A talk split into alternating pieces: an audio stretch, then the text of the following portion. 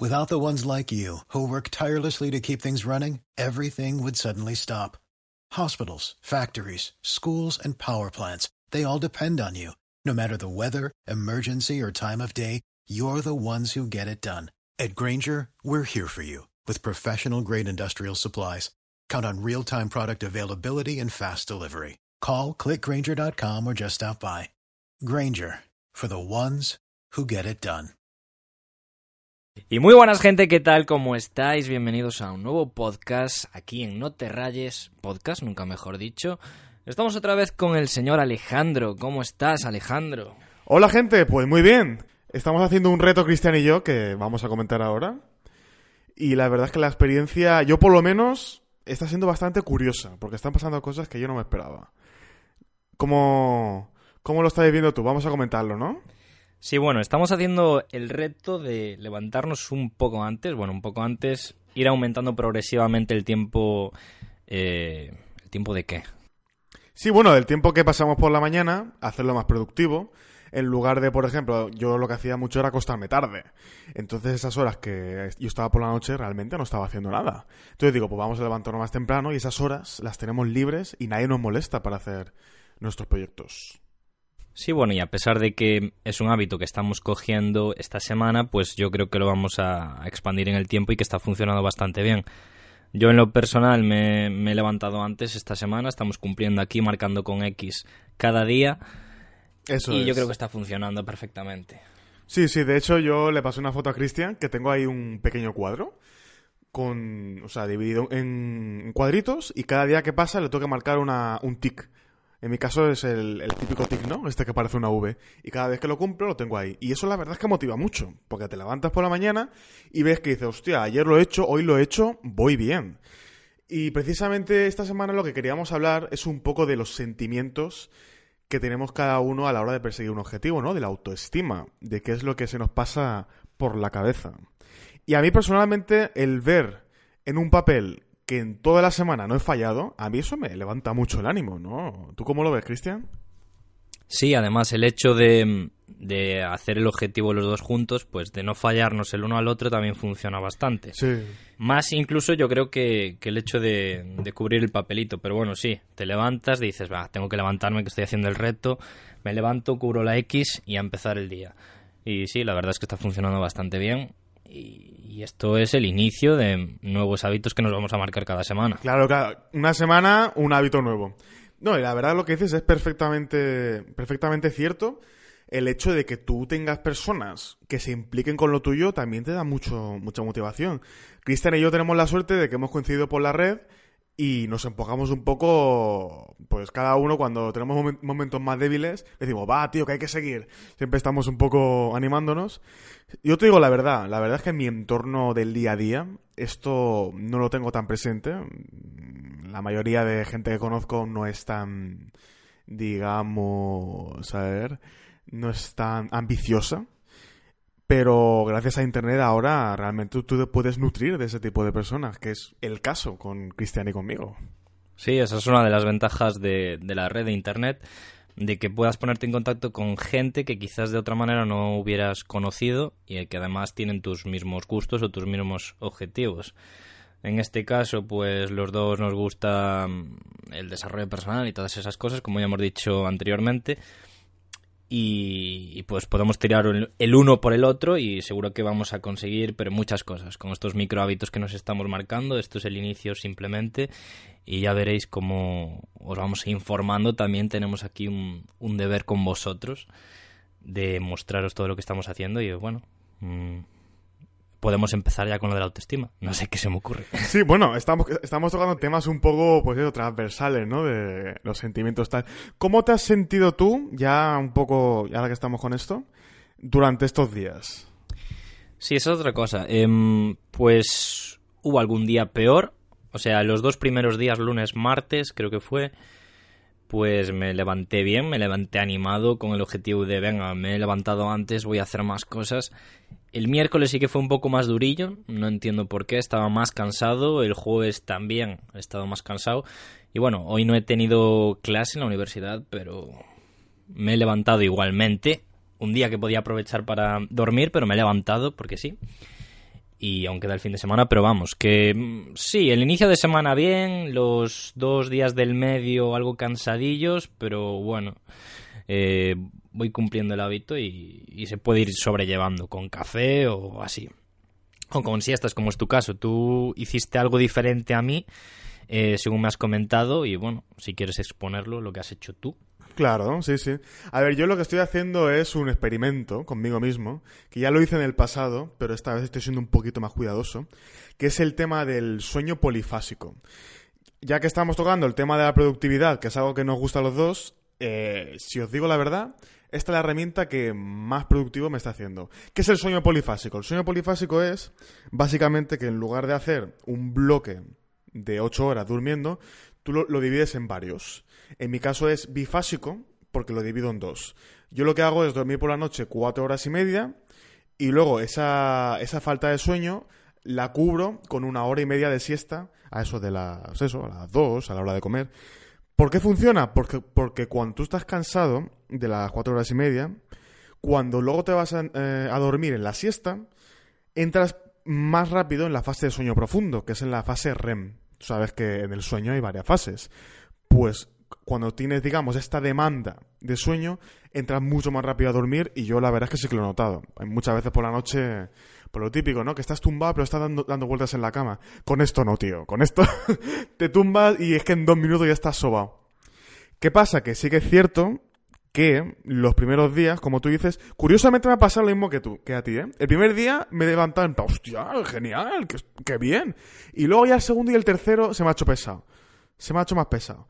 Pero lo que cuenta al final es lo que hemos hecho, tío. Seguir, decir, eh, esto tengo que superarlo. Y efectivamente el cuerpo se acostumbra, tanto al sueño bifásico como, como cualquier otro hábito. Yo también intento ahora, con este tiempo libre que tengo, estudiar un poco más. Que la verdad es que el hábito lo tengo un poco, un poco extraviado.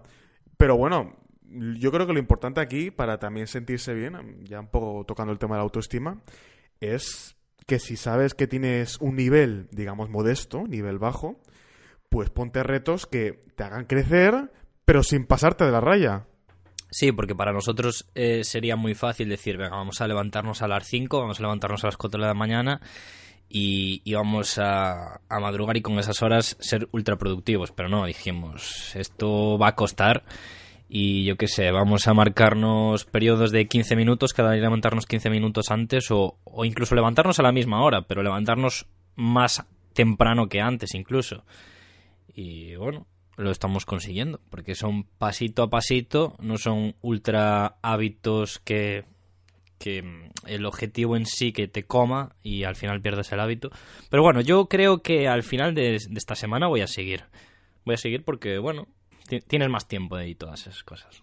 Sin duda, sin duda. A mí personalmente el tema del sueño bifásico me encanta porque lo primero que la, las horas de las horas de comer, yo no soy productivo. Yo me, me, siento, me pongo... O sea, es como que... No es que, no es que duerma, pero tampoco tengo energía para poder hacer cosas, digamos, de trabajo, ¿no? Entonces me pongo, pues eso, a procrastinar, a ver vídeos, a ver tonterías. Pero con este patrón de sueño lo que haces es dormir y cuando te levantas te levantas fresco. Entonces, bueno, ya cada uno le animo a que investigue, a ver.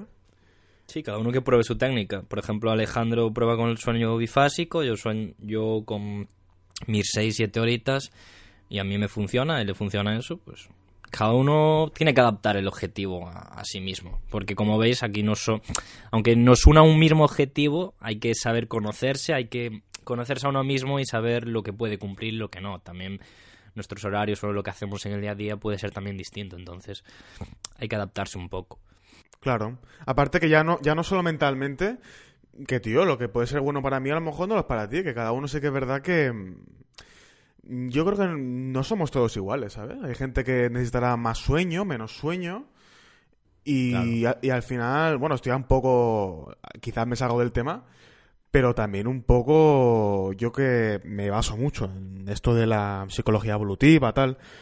A lo mejor, según, digamos, tu genética, según tu línea evolutiva, a lo mejor tú procedes de una familia, digamos, con X hábitos y mis antepasados tienen otros hábitos, ¿sabes? Eso también sería interesante valorarlo. Sí, eso sería interesante investigarlo incluso. A mí también me gusta mucho eso. Sí, sí, sin ah, duda. y hay una anécdota respecto a lo que comentamos la semana pasada de que tú decías que, mm, que usabas ondas delta para dormir, etcétera. Que Sí, yo sí. las he probado y, se lo comenté a Alejandro que pasó algo muy raro. O sea, yo estaba durmiendo, me puse las ondas delta porque tenía insomnio en ese entonces, o sea, no estábamos con el hábito este de madrugar, entonces no estábamos tan cansados. Me puse las ondas delta y a la mañana siguiente me despierto en la cama a mi lado con una caja de un reloj que tenía aquí encima de la mesa del escritorio. No sé cómo no sé cómo llegó a mi lado, a, mí a la cama, pero estaba ahí la maldita caja y me quedé muy rayado. Ya le dije yo a Alejandro que de eso no me fiaba. Sabe Dios lo que puedo hacer con eso. Sí, sí. Eh, Yo, si te digo la verdad, eh, también, ahora que lo has dicho, he tenido una experiencia curiosa. Eh, La, vamos a denominar, que esto no te lo he contado, ahora eh, yo me acabo de acordar.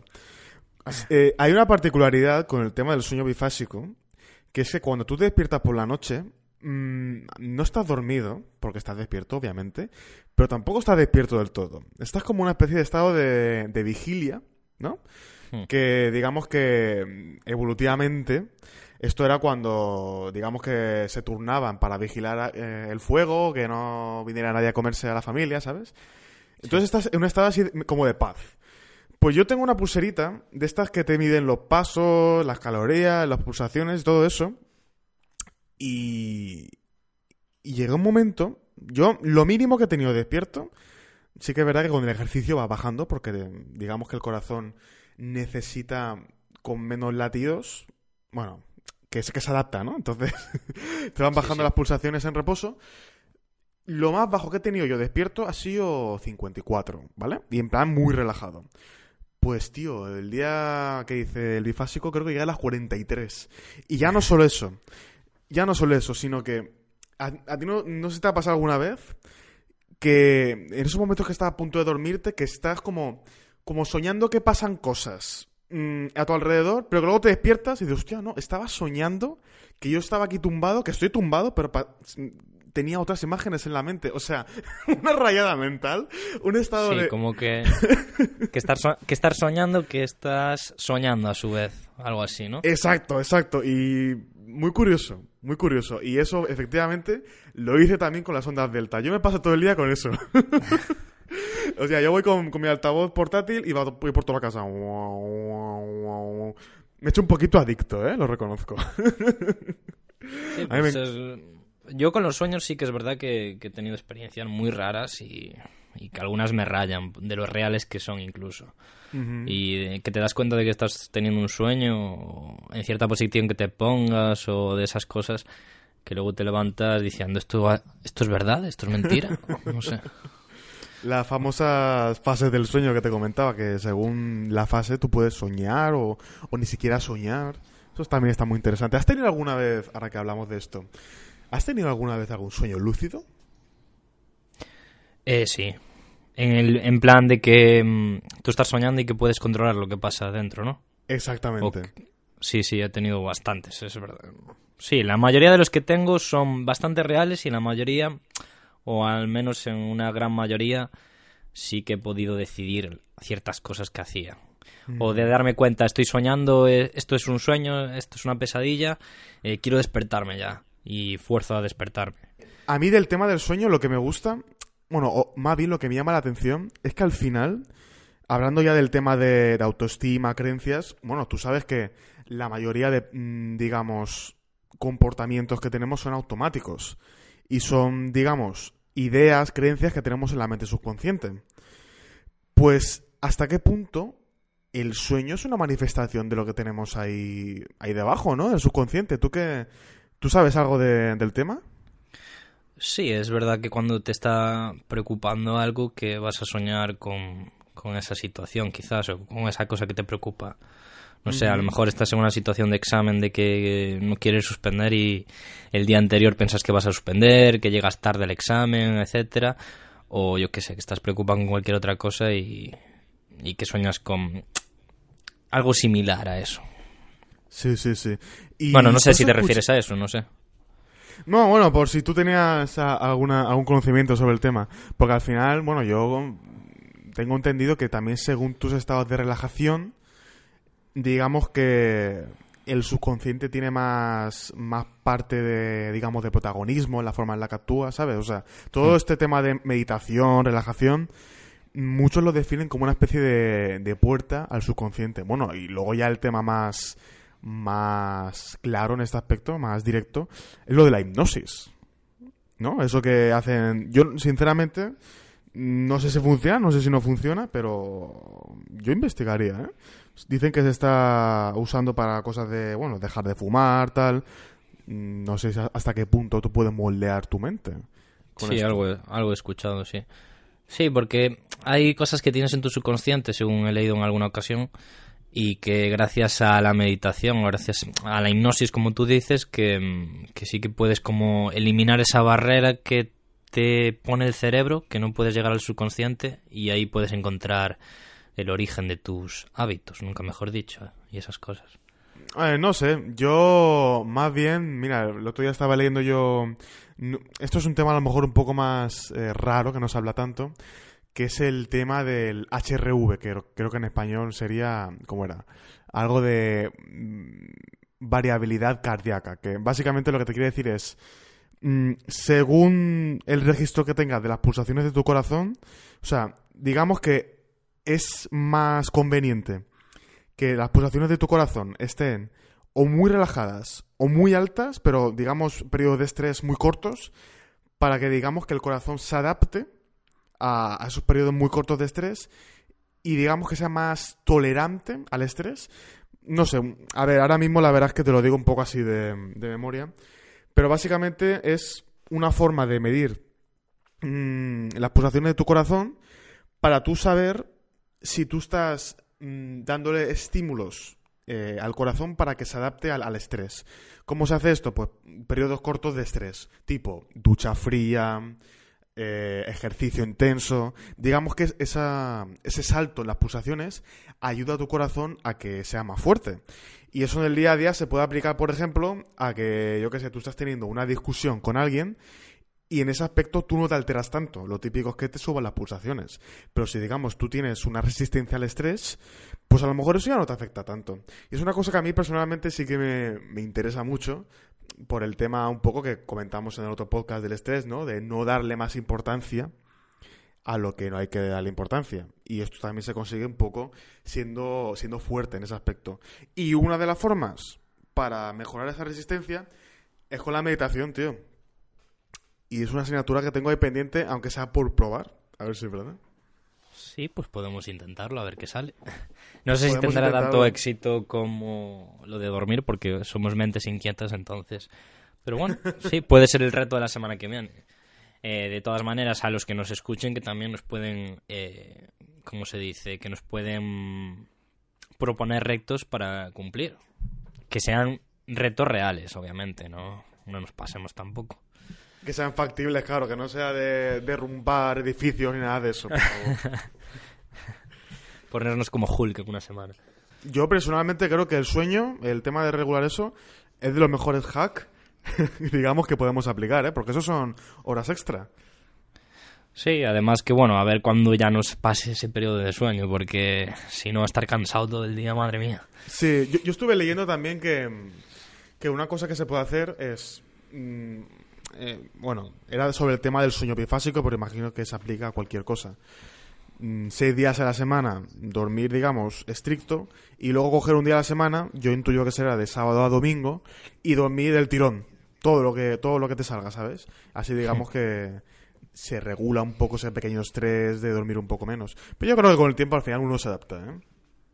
Sí, yo creo que sí, porque los militares si se tienen que levantar o los guerreros si tienen que levantar a una hora hay que levantarse. Imagínate. Sí, sí, sí. bueno, Cristian. La sociedad está muy acomodada. Sí, vamos con el tema. ¿Te has dado cuenta de que hemos dicho algo de autoestima y hemos hablado de todo al final? Sí, del sueño y de todo eso. Bueno, y otro de los temas que queríamos tratar aquí en el podcast de hoy es el tema de la autoestima, como ya comentó Alejandro un poco en el inicio. Entonces, ¿qué tenías en mente respecto a la autoestima? Mira, yo tenía en mente, sobre todo, yo es que mm, tengo que reconocer que a veces me, castigo más de la cuenta. en el sentido de que cuando yo me pongo un objetivo, si me quedo, por, por ejemplo, un poquito por debajo, no me comprendo mucho y soy como muy, muy duro, ¿no? En plan, joder, Alejandro, tío, de verdad que no ha llegado. Y a lo mejor, mm, con las circunstancias que tenía, he hecho mucho más que otra persona, ¿no? Por ejemplo, pero claro, creo que el perfeccionismo y la autoestima a veces pueden entrar en conflicto. En el sentido Sí, de, bueno, sí. ¿sabes? O sea, está bien que tú quieras exigirte, pero que tampoco te flipes, ¿no? Esto también un poco, pues bueno, lo típico de que tú entras en estos canales de autosuperación, tal, y te lo pintan como que tú eres el mejor, tú puedes conseguir cualquier cosa, todo está en la mente, o sea, sí, pero, pero rela- relax, no, no te rayes, ¿sabes? O sea, es ser un poco con los pies en la tierra. ¿Has tenido Sí, alguna además yo creo experiencia? que además yo creo que estos canales o estos gurús como los llamamos últimamente eh, como que viven un poco de eso de tu falta de autoestima de tu falta de, mm, de disciplina quizás te venden mucho la moto pero es que al final saben que no lo vas a conseguir por ti mismo que te hace falta algo mayor para poder eh, aplicar eh, esos consejos que ellos te dan Em, sí he tenido con la... Sí, yo también en ciertos factores soy perfeccionista, pero también es verdad que tengo un gran defecto que es como que muy dejado a lo mejor. Entonces eso también me juega malas pasadas y... O no tan dejado, pero en el sentido de que quiero hacer algo muy perfecto, no tengo las habilidades necesarias o no tengo los conocimientos adecuados para hacer esa cosa, o se me ocurre hacer algo de cierta manera, no lo consigo, me estreso y al final acabo haciendo nada o haciéndolo mal. Y eso genera una frustración. Sí, la verdad es que sí. Claro, yo creo que ahí lo que hay que intentar ver es el paso intermedio, ¿no? Es en plan, bueno, a lo mejor no puedo hacer esto, pero ¿cómo puedo acercarme un poco? ¿No? ¿Que cómo, ¿Cómo lo ves? Em, sí, ah, pero luego, un poco el problema que tenemos en este panorama actual es que ya hay canales conse- eh, consolidados, por ejemplo, en el tema de YouTube, que es lo que más me toca de cerca. Entonces, como que te autoexiges, quieres tener cierta calidad, ves que los otros ya están a un nivel de calidad que les llevó tiempo, que tienen otros recursos. Mm, Pero claro, es inevitable que si eres algo perfeccionista o quieres hacer las cosas de cierta manera que mm, no te acabes agobiando por ese sentido. La diferencia es que tienes que darte cuenta que el objetivo es trabajar, que es crear cosas, y crearlas bien con los recursos que tengas y hacerlo lo mejor posible. Que tampoco vas a ser aquí, yo que sé, mm, que no tienes por qué ser perfecto. Sí, sí, sí. Y además, concretamente el tema de YouTube, yo por lo menos la experiencia que he tenido es que mm, al final, tío, lo que cuenta son los minutos de visualización. Quiere decir, si tú haces un vídeo de 10, pero dura 3 minutos, y una persona que no es tan exigente, digamos que en ese tiempo sube 3 vídeos de 3 minutos, pues al final vas a ir ganando el otro, ¿sabes? Entonces es un poco buscar el, el punto de, a ver, tiene que ser bueno, pero tampoco me, me tengo que rayar. A mí eso me pasaba mucho, en plan de, hostia, no, este vídeo te, tengo que pulirlo más, tengo que darle más, más caña, tengo que darle más... Y al final uno también, pues, se satura un poquito. pero bueno, eso ya, no, no sé, no sé cómo lo tendrás tú or- organizado. Luego otra Sí, cosa luego- de... Sí, sí, dime, Sí. perdón, perdón, dime. No, no, dime, dime. No, iba a comentar que, para que no se me olvidara, el tema este de, de la autoestima, que otra cosa que también influye mucho es el tema de la fachada, de, de la máscara, de cómo hago que los el resto de personas me den el ok, cuando realmente el ok te lo tienes que dar tú, por ti mismo, ¿sabes? Sí, esa es una de las cosas que te iba a comentar, que en la actualidad con lo de las redes sociales, etcétera, que creemos que todo es perfecto, que creemos que todos tienen una vida de ensueño y no es así. Solo se muestra lo bueno, solo se muestra lo que te interesa y obviamente si estás hecho una mierda, pues no lo expresas quizás. Que a lo mejor deberías, sí, pero que no lo expresas, entonces que no todo es tan bonito, que no todo es Mr. Wonderful y que tienes que creerte como eres y, por ejemplo, algo que me revienta mucho es quizás eh, estas personas que por el hecho de que mm, te guste el anime, a mí no me gusta, pero porque te gusta el anime ya te tachen ahí de friki, de no sé qué, cuando todos son frikis en su en su ámbito. En su a unos les gustan los coches, a otros les gustan los, los animes, a otros les gusta el desarrollo personal, por ejemplo. Y, cada uno tiene sus cosas. Simplemente tienes que encontrar a tu gente, tienes que saber que, que, hay, que el mundo es muy grande, que hay 7.000 millones de personas y que no te rayes. Nunca mejor dicho, que, no te rayes, que, que no se te baje la autoestima por unas fotos de Instagram, que la vida es mucho más bonita afuera que en las redes sociales. No sé, qué opino. Tal cual, tal cual. bueno, además... Sí, tal cual. Creo que iba a decir lo mismo que tú ibas a decir, que lo bonito que te da de las redes es que tú te puedes enfocar en la gente que digamos que está hecha más para ti. No sé si vas a decir eso. No, sí, iba a decir que, que, eso, que las redes son solo fachada, que las redes hay que saber aprovecharlas para conocer gente o no sé, que tienes que ser más real, la gente tiene que ser más real, digo yo. sí. Vivimos mucho en una época de postureo, creo yo. Muchísimo, muchísimo. Yo, mm, particularmente, el tema este, eh, tú sabes que en marketing, normalmente una empresa cuando va a vender algo, digamos que tiene un target, ¿no? Un público específico. No es que lance, un producto y sea para todo el mundo. En algunos casos sí, pero muchas veces digamos que está más dirigido a un grupo de personas concreto. Bueno, pues jóvenes de X a X edad, con tales aficiones, digamos que lo, lo dividen. Yo creo que en la vida personal también es un poco así, porque si tú tienes que estar adaptándote a los estándares de cada uno, a lo que tenga cada uno en la mente, al final eres camaleónico pero nunca llegas a estar, mm, digamos, relacionado con una personalidad. No, no, no, eres, no eres alguien con una personalidad fija.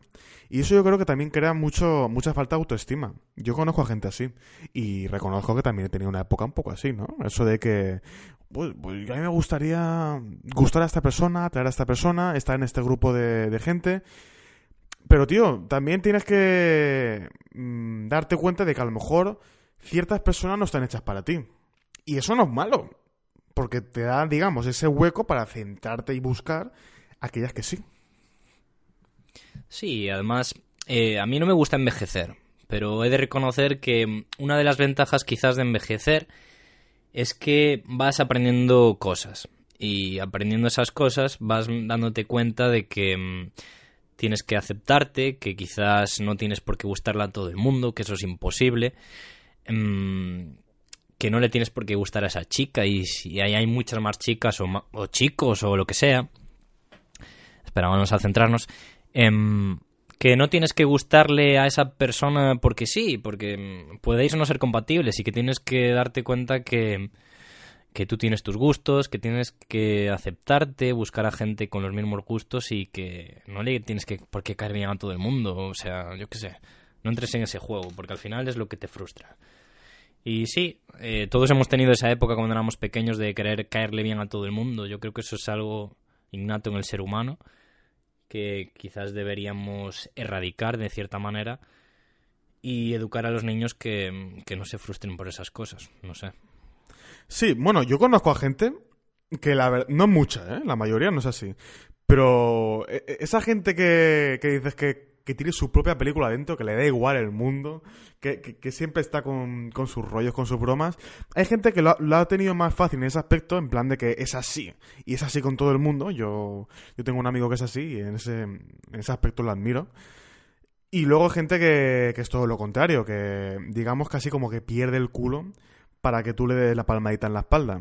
Y eso, la verdad, es que eso se nota cuando cuando una persona, digamos que ves que tiene menos personalidad, menos autoestima, con el tiempo tú vas identificando a esas personas y te, y te das cuenta de que en el fondo una persona así no puede ser feliz, porque ¿con qué se identifica? Se levanta por la mañana y cuando se pregunta quién soy, ¿qué responde? Yo creo que eso también es... tú las alejas. Claro, claro, sí, sí, o sea, yo personalmente siento más eh, atracción ya no solo del tema sexual, sino atracción en general por una persona que, que es como es, tío, que, que, a lo mejor te dice una cosa que, que, no te gusta mucho o tú no lo harías así, pero sabes que es auténtica, sabes que no te va a mentir. Yo eso hoy día lo, lo valoro mucho, la verdad. Personas que tienen su película adentro y es su película. Y si tú estás con esa persona, esa es la película que hay. Y poco más, chicos. Yo creo que realmente el tema de la autoestima es algo que hay que trabajar día a día, que hay que comprenderse a uno mismo, saber dónde está y sobre todo saber qué es lo que quiere específicamente, no intentar abarcar cosas que no va con uno mismo y quererse mucho del camino, porque al final el hecho de que tú estés cambiando y dirigiéndote a algo que te gustaría ser, yo creo que eso es un motivo muy grande para tenerse mucha estima y quererse por ello. Hmm. Sí, estoy de acuerdo. Tienes que quererte como eres, querer a tu círculo de amigos, a tu gente, porque no vas a quererle bien a todo el mundo. Quítate eso de la cabeza. Y nacer solo y mueres solo. Así que preocúpate por conseguir tus objetivos, por eh, cuidar de tu gente y ser feliz como eres. Así que mm, no tengo mucho más que decir. Eh, mm, nos vemos en el próximo capítulo, que no sabemos lo que será, pero ya tenemos un objetivo en mente, que es el nuevo hábito que vamos a trabajar es intentar meditar. Eh, vamos a terminar la semana con este del sueño. Vamos, vamos, a, cumplirlo, sí o sí. Sí, sí, sí, no, disculpa, que te iba a decir que vamos a hacerlo online, ¿no? En plan, 5 minutos, 10 minutos, tampoco mucho. Sí, sí, claro. y nada más, chicos, eh, dejad en los comentarios, eh, bien sea en nuestras redes sociales o aquí en los comentarios de ebooks, eh, cualquier eh, comentario que queráis dejarnos, cualquier reto que nos queráis proponer y os esperamos en próximos capítulos. Así que sin más, he de deciros que esto no es un podcast de motivación, es una charla entre amigos. Y si sacas algo productivo, genial. Hasta luego. Hasta la próxima.